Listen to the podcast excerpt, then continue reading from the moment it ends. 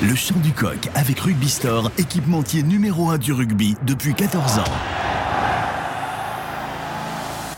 Actu, résultats, interview, décryptage, équipe de France. Tous les jours, avec le Midi Olympique, c'est le journal de la Coupe du Monde. Bonjour à toutes et à tous et bienvenue dans le Chant du Coq avec toujours ce léger mal de crâne suite à l'élimination de l'équipe de France. Mais avec au sommaire aujourd'hui des lumières, lumières sur l'équipe d'Argentine à l'amorce des matchs du dernier carré face à la Nouvelle-Zélande avec notre envoyé spécial Marc Duzan. On reviendra sur l'élimination de l'équipe de France à la recherche de la racine du mal. L'édito du jour par Léo Faure, le rédacteur en chef adjoint, qui lui parlera d'arbitrage, mais pas forcément dans le sens où on l'imagine. Les toutes dernières informations du mondial, on parlera de euh, Léo Messi, mais aussi de Cristiano Ronaldo et de ballon ovale. Mais on commence par ouvrir notre page en bleu, le chant du coq épisode 42. C'est parti. Le chant du coq. Analyse, interview, reportage, toute l'actu de l'équipe de France. Toute l'actu de l'équipe de France avec euh, Vincent Bissonnet, notre envoyé spécial pour le Midi Olympique et pour le chant du coq. Salut Vincent. Oui, salut, salut à tous. Alors c'est toujours un peu la soupe à la grimace, hein, Vincent, je l'ai dit tout à l'heure en sommaire. Là. Ce petit retour de, gueule de bois. Vincent, la première question que j'ai envie de te poser, toi qui es euh, en ce moment même à, l'aéroport en train d'enregistrer tes bagages, où sont les Bleus, où sont les joueurs de l'équipe de France au moment où on parle? Bah, Les Bleus, leur programme, il a été, euh, voilà, il a été euh, assez simple, assez, assez brutal, hein, avec un, un retour à la maison ou en tout cas un départ le, lundi, lundi après-midi. Au lendemain de l'élimination, chacun est reparti un peu de, de, son côté, va prendre quelques jours de, de repos pour essayer de, digérer euh, voilà cette, euh, cette désillusion et puis euh, commencer à repartir de commencer à repartir de, l'avant. Si rapidement les, les Bleus se quittent, c'est triste hein, quand même, c'est un petit un petit déchirement sans doute pour toi aussi Vincent qui les a suivis pendant pendant de longues semaines comme ça, on a un pincement au cœur à ce moment-là. oui, oui, c'est vrai que c'est c'est vraiment brutal. Voilà, voilà, il y a le scénario hein, qui vient se qui vient ajouter encore plus de, de frustration, de, de rage. On, on, a déjà tous, je pense, euh, supporters, journalistes, joueurs euh, confondus, tous euh, refait mille fois le scénario euh, de la de la rencontre en tête. Hein. On a envie de, de, changer tant de tant de choses en même temps si peu parce que c'est passé très très près. mais c'est vrai qu'il y a une impression de, de vide ce matin pour voilà bah pour des, des millions de, de, de supporters et, et, suiveurs du 15 de France qui, qui étaient persuadés hein, et je pense à raison que on pouvait enfin soulever ce, ce, ce trophée voilà, c'était pas pour cette fois. Euh, voilà, bah, je pense que les Bleus sont les, sont les premiers déçus, et mais bon, c'est des compétiteurs et ils reviendront, euh, je l'espère, plus fort pour voilà, pour montrer que bah il n'y a pas de malédiction sur le 15 de France et qu'on y arrivera un jour. Et cette déception, sans doute, on l'a pu lire sur les, les visages des joueurs bah, dès la sortie du stade quand ils sont rentrés à l'hôtel. Vincent, toi qui étais là. Ouais.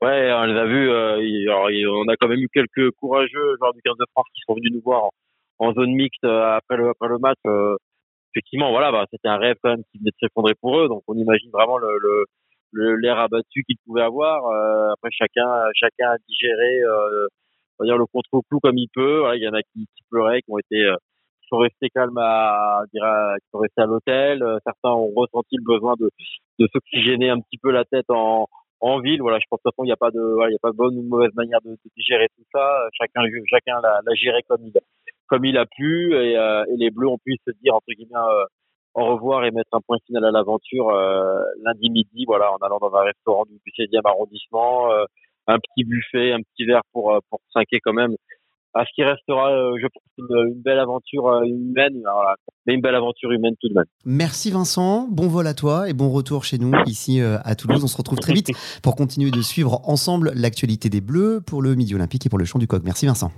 Le journal de la Coupe du Monde, l'édito du jour. Et l'édito du jour, c'est avec le rédacteur en chef adjoint du Midi Olympique et Léo Fort. Salut Léo.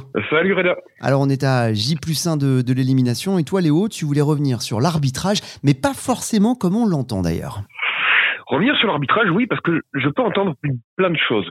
Euh, on a mal au crâne ce matin, on va avoir mal au crâne pendant quelques jours, on va avoir mal au cœur euh, et on est tous tristes de, l'élimination des Bleus. Mais si je fais le bilan de ce week-end de carte finale, euh, le résumé, ce serait quoi si je, lis et j'écoute autour de moi? Donc Wayne Barnes est nul, Mathieu Reynal est nul, Ben O'Keefe est nul et Jacob Pepper, puis Carl Dixon qui l'a remplacé, est nul. Alors, regardez les matchs, visiblement on ne parle plus de l'arbitrage, donc il semblerait que tous les arbitres soient nuls et que tout le monde connaisse mieux les règles qu'eux. Ce qui m'embête, c'est qu'on ne regarde plus les matchs euh, que par ce prisme-là et que le match d'hier soir, on, se trompe en le regardant par ce prisme-là. Effectivement, il y a des questions qui se posent.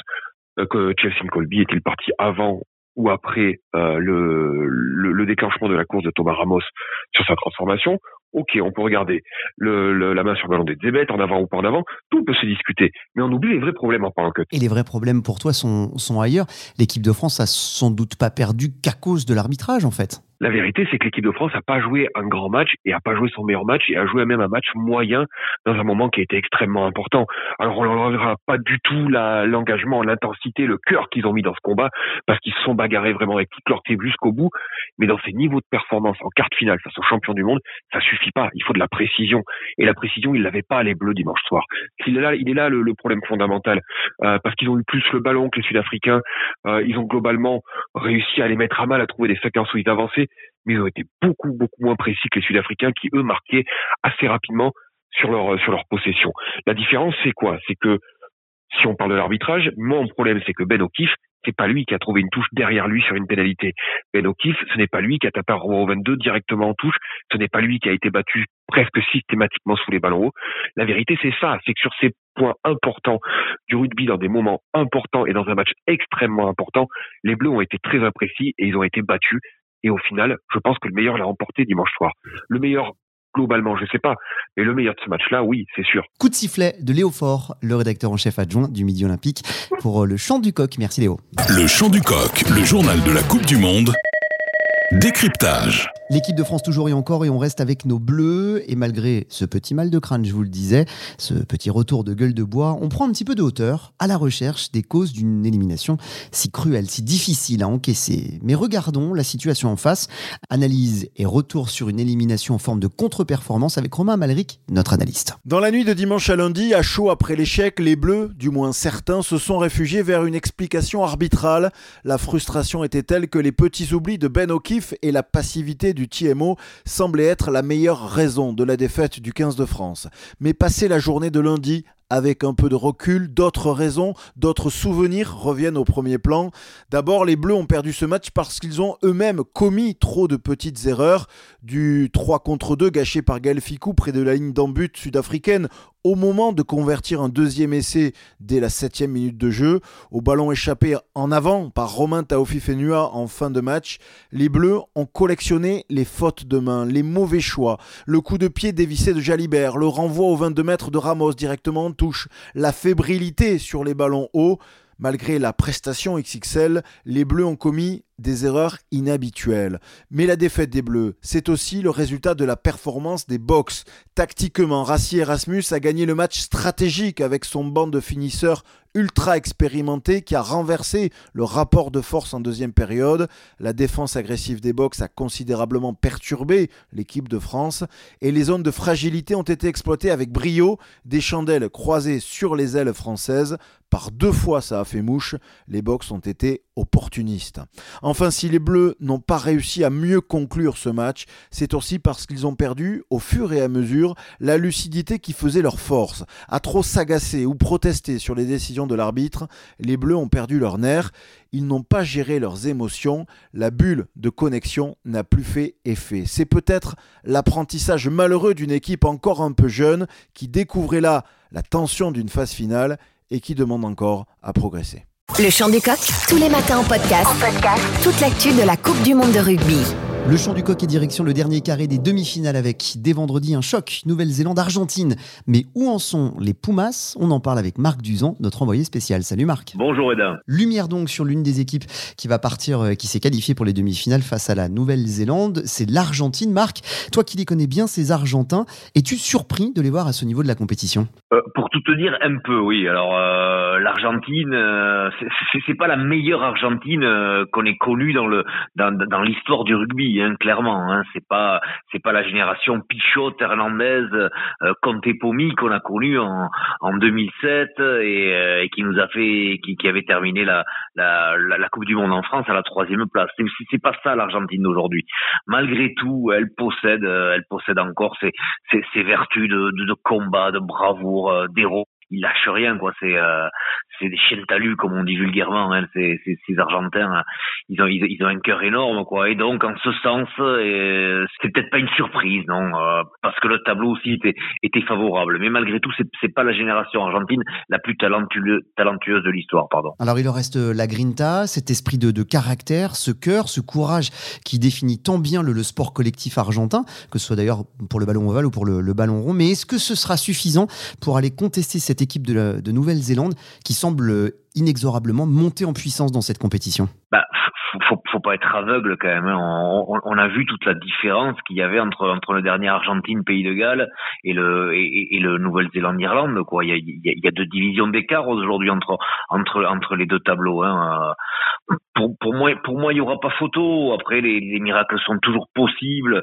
Euh, L'Argentine euh, ces quatre dernières années a battu deux fois la Nouvelle-Zélande. Bon pourquoi pas, pourquoi pas sur un malentendu, mais j'ai bien peur que, que la marche néo-zélandaise soit, soit, trop haute aujourd'hui. Mais malgré tout, il y a, quelques motifs d'espoir hein, dans cette équipe d'Argentine. Il y a ce, ce, pilier gauche, Thomas Gallo, qui, qui, qui, est, fort en mêlée, qui, qui, qui, est très explosif, qui est vraiment surprenant. Il y a Emiliano Boffelli, le, buteur et arrière, qui, qui, qui fait une Coupe du Monde remarquable après avoir, avoir été si mauvais avec le Racing. Je te rappelle qu'il avait passé une saison au Racing où il fait, il fait une demi-feuille de match, après il est transparent et là il revient à son meilleur niveau.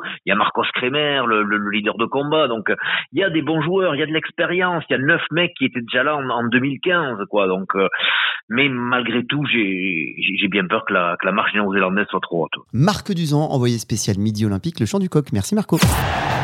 Tous les jours, avec le Midi Olympique, le journal de la Coupe du Monde. Et les Argentins, justement, on reste dans leur actualité avec les toutes dernières informations du mondial quand Messi rencontre Sanchez. Il a été le héros de l'Argentine samedi en quart de finale de la Coupe du Monde. Entré en cours de match, l'ouvreur au 102 sélection a réussi l'interception qui a fait basculer la rencontre face aux Gallois. Meilleur réalisateur de l'histoire des Pumas avec 899 points. Nicolas Sanchez sera dans quelques semaines le voisin de son compatriote Lionel Messi, meilleur buteur lui de l'Albi Céleste et probable futur ballon d'or. De quoi donc peut-être inspirer les Pumas pour le choc face à la Nouvelle-Zélande. Entre foot et rugbyman, l'histoire d'amour continue toujours et encore. La star portugaise du ballon rond Cristiano Ronaldo a rencontré le capitaine de la sélection lusitanienne du ballon ovale. Les deux hommes ont notamment échangé leur maillot, un bien beau moment de partage dans l'histoire des deux sports collectifs. TF1 signe sa meilleure audience de l'année, 16 millions et demi de téléspectateurs pour le quart de finale de l'équipe de France et presque 60% de part de marché, un score littéralement dantesque et non pas danti, mais qui n'aura pas permis à la France de se qualifier, un record à battre avant les tout derniers matchs de la compétition. Enfin, on termine avec un Thomas Pesquet qui se lâche et met l'arbitrage sur orbite. Le rugby est un sport qui d'habitude se joue à 15 contre 15, a-t-il d'abord écrit avant de rajouter? Non mais, en plus de se faire voler, faut se taper des mecs frustrés qui ne connaissent pas les règles, ça va bien là. On avait rarement vu et lu un Thomas Pesquet s'y remonter. Il est clairement établi que Thomas Pesquet, monsieur O'Keefe, arbitre euh, du quart de finale de la France, ne passeront pas leur séjour dans l'espace ensemble. C'est la fin de ce chant du coq. N'oubliez pas de vous abonner au podcast sur vos plateformes préférées et rendez-vous dès demain matin 8h30 pour ne rien manquer de l'actu de votre mondial chez nous à la maison. Actu, résultats, interview, décryptage, équipe de France. Tous les jours, avec le Midi Olympique, c'est le journal de la Coupe du Monde.